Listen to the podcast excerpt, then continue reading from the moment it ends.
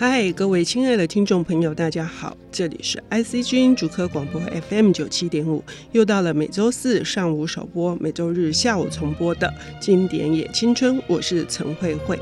面对生活上面的一些呃小小的难关，或者是责难，或者是呃有一些过不去的关卡，我们通常会用什么态度处理呢？会很焦灼，会很呃觉得折磨，还是真的能够像陈宇说的一笑置之啊？这个一笑置之的态度，难道真的能够云淡风轻吗？我们今天邀请到的领读人是非常活跃的逗点文。创的社长，也是读志书店的负责人，同时呢，他有非常多的著作哈，尤其是主妇们的午后时光。我跟他合作的经验里面，深深的体会到他的热情跟活力，以及想要为出版做事情，呃，总是让我觉得我也年轻了好几岁。我们要欢迎陈夏明，夏明你好，慧慧姐，大家好。真的很开心看到你，真的哎，哎，好久好久没有看到你了，对啊。嗯，我最近注意到你出了一些书哈，这个书都感觉上好像。在我自己漫长的出版生涯里面，觉得是我自己怎么都没有留意到的哈。尤其对你的这个选书，更加的觉得好棒，就是眼睛一亮哈。那今天带来的第一本是哪一本？第一本的话是《想我苦哈哈的一生》，我觉得很妙哎，就是你怎么会想到要，就是你怎么注意到这本书的？因为呃，其实这个书的作者是 James Thurber，嗯，然后呃，瑟伯这个。个人的话，其实他是美国很重要的呃幽默作家啦。嗯，然后他通常写作都是小品文。嗯，然后他自己也是漫画家。嗯，所以他以前其实都会帮那个那个纽约客杂志画封面的。嗯然后怎么会知道他？其实是因为有一次无聊，然后我就是看完电影《白日梦冒险王》，就 Ben Stiller 演的那个电影，嗯嗯、看完了以后，觉得哎，这电影很多的想象的东西，我就去查资料，嗯、才查才发现说，哦，原来这个电影是呃瑟伯的小说改编的。嗯，那我又一路再去查这个瑟伯的这个个人的生涯，才发现说，以前在大学还是研究所时候做过一些功课。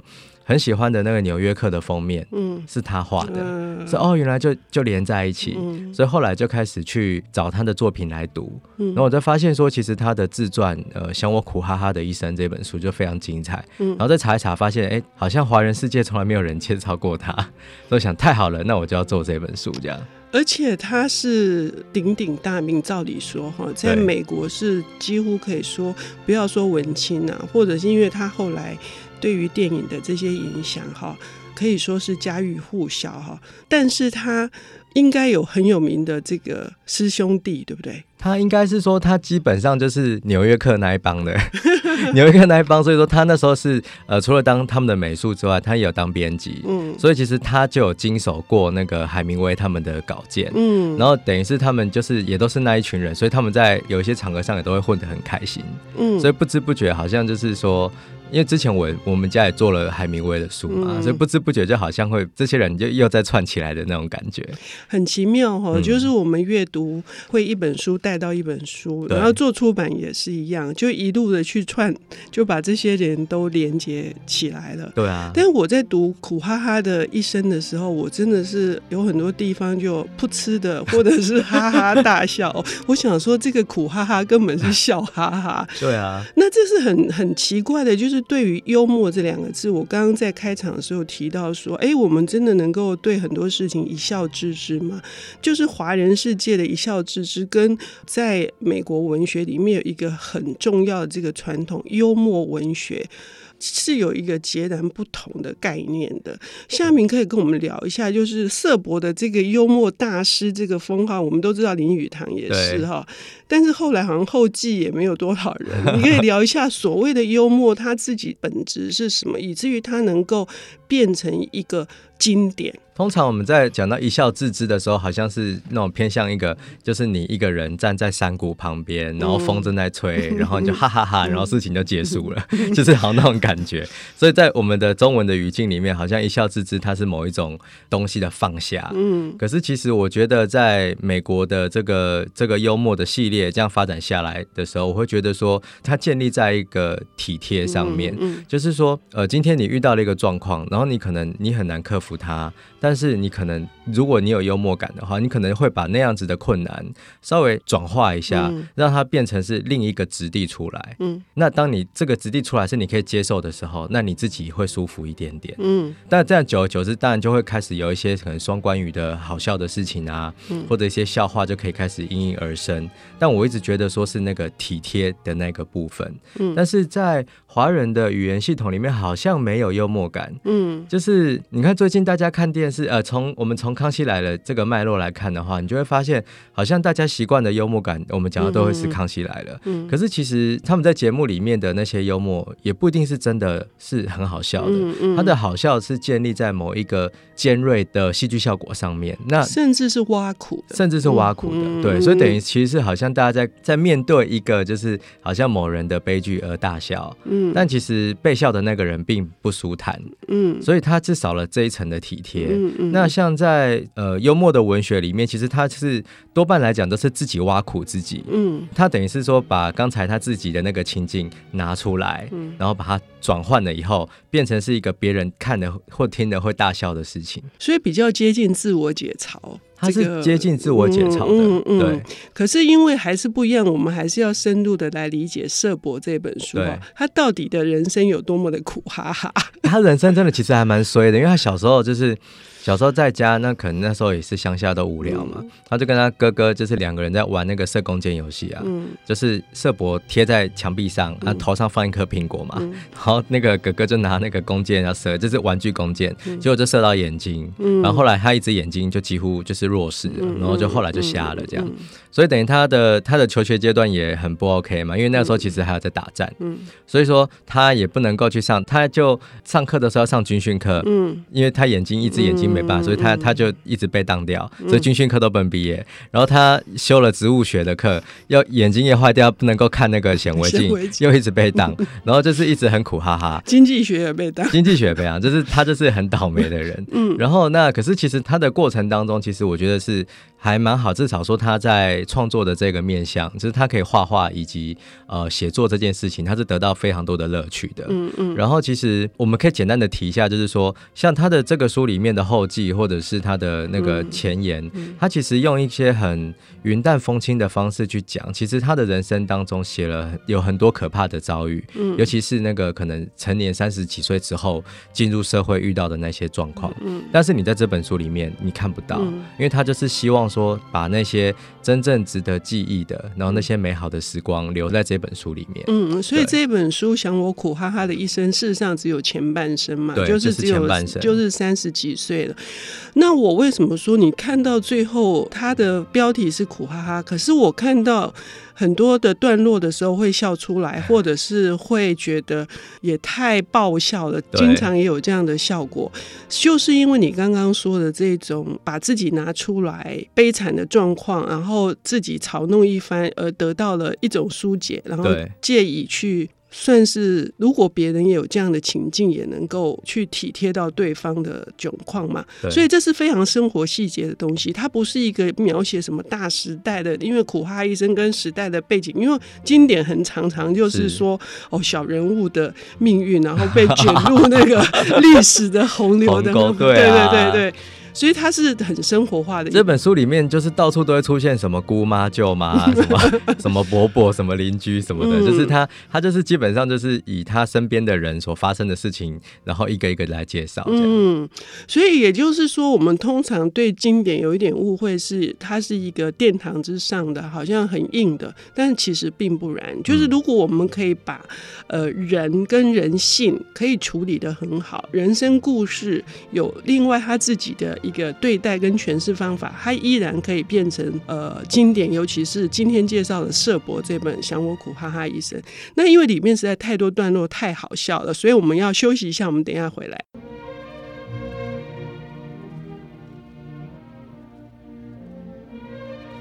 欢迎回到 IC 之音主科广播 FM 九七点五，现在进行的节目是《经典也青春》，我是陈慧慧。我们今天邀请到的领读人是逗点文创的社长陈夏明，他同时也把独自书店搬到台北来了，非常欢迎大家去走一走哈。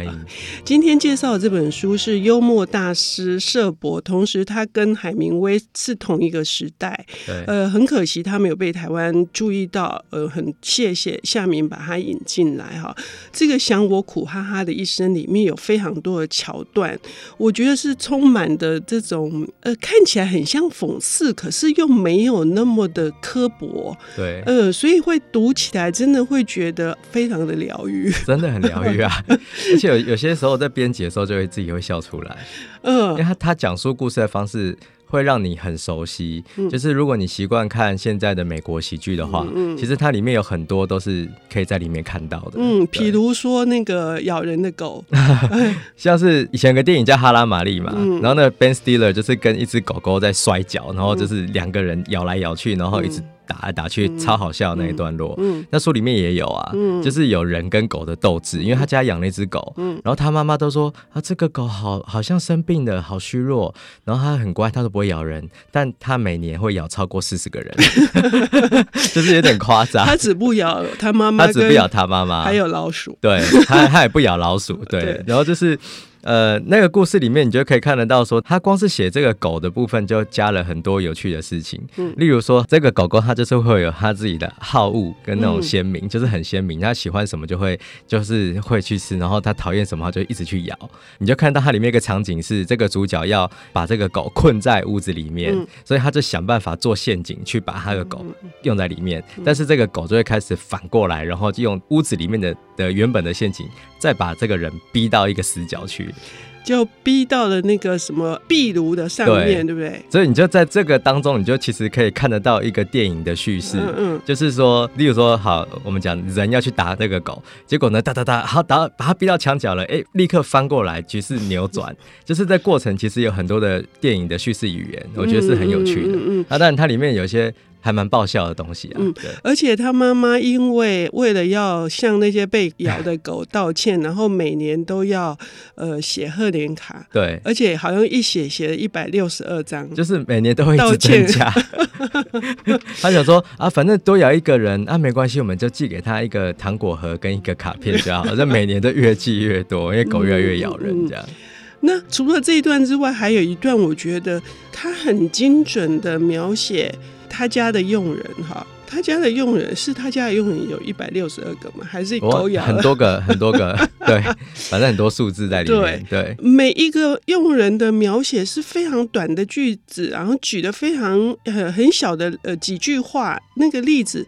完全把那个个性可以这么掌握的这么清楚，你马上画面出现那个 那一段就是很厉害，因为他其实用了很多的语言的技巧，我觉得他、嗯、他很强。那但是你读的时候没有感觉到，嗯、像是它里面有一段，我觉得那个有一个佣人最厉害的就是呃一个一个黑人的的佣人，然后她有一个男朋友，但是她告诉她的男朋友说啊，我家乡的我妈妈就是有一个再一次结婚啊，嗯、他的继父就啊我的继父对我。有意思怎么办？我好苦恼，嗯嗯、我不想要回家，所以她就会一直告诉她男朋友这件事情。她男朋友听了就会很生气，说：“嗯、你你不可以回去这个家，我要保护你什么什么的。”好，这类似这样。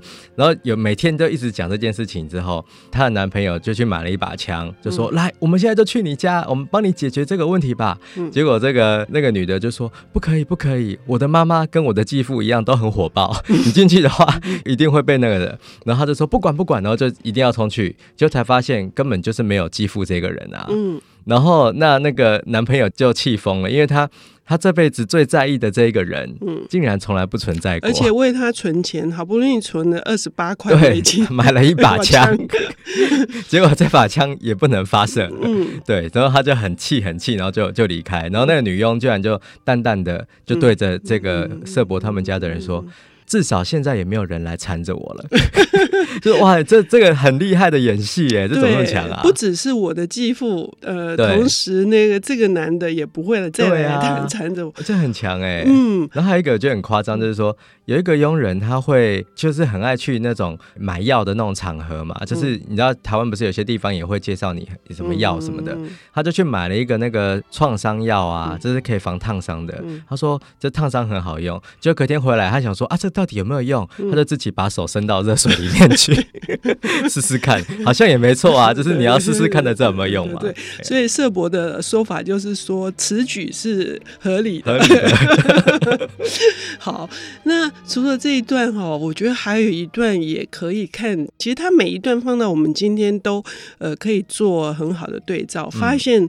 呃，人的弱点并没有因为时间的改变而有太大的不同。对，尤其是有一段，因为他们住在一条河边，嗯、然后突然有一天说啊，大坝要溃堤了，哦，那个场面是太惊人了吧？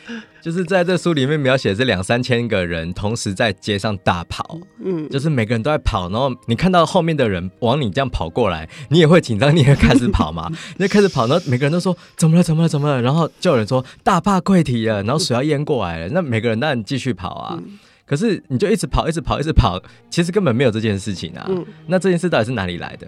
那这个段落其实很像是前阵子台湾不是大家都在买卫生纸吗？对，我刚刚说的就是这个意思，就是说，哎，怎么卫卫生纸要涨价了？怎么样？可是其实。有差这么多吗？嗯、可是每个人听到就会有一种一开始啦，可能是有一种恐慌，嗯、哦，就是说啊，怎么办？要是涨价了怎么办？赶快去抢，所以大家都要去抢那个卫生纸。嗯、可是抢到后来，好像变成一种乐趣了，就是你可以在脸书上拍到你抢到卫生纸这件事情，好像有点有点趣味，而且很奇妙，就中间还是有有民兵出来制止说大坝没溃堤，对，可是他们还是硬要听成大坝已溃堤，对对。对，这是一个哈，就是我们一直就算有人很理性的人在旁边告诉他说不用抢，不用抢，但是还是要抢，还是要抢一下。但中间还有一段我自己印象很深刻，就是他的爷爷，哦、他爷爷出现好多次。对，他爷爷一开始以为看到大家跑，以为南北战争开打。因为他的爷爷就是南北战争时期的人，所以他爷爷就觉得大家要去逃难了。但无论如何说，他不能逃难。他身为一个美国的军人，对他应该要留下来挡住我。他完全就是，而且就是，反正后来那个爷爷就被人家抬着跑。对对，不先把他打昏。对啊，然后醒过来之后，他发现原来是大坝溃堤，他也是跟着跑，而且还抱着孩子，啊、抱着孩子一起跑。哎，像社博这样子的一个写法，哈，确实真的。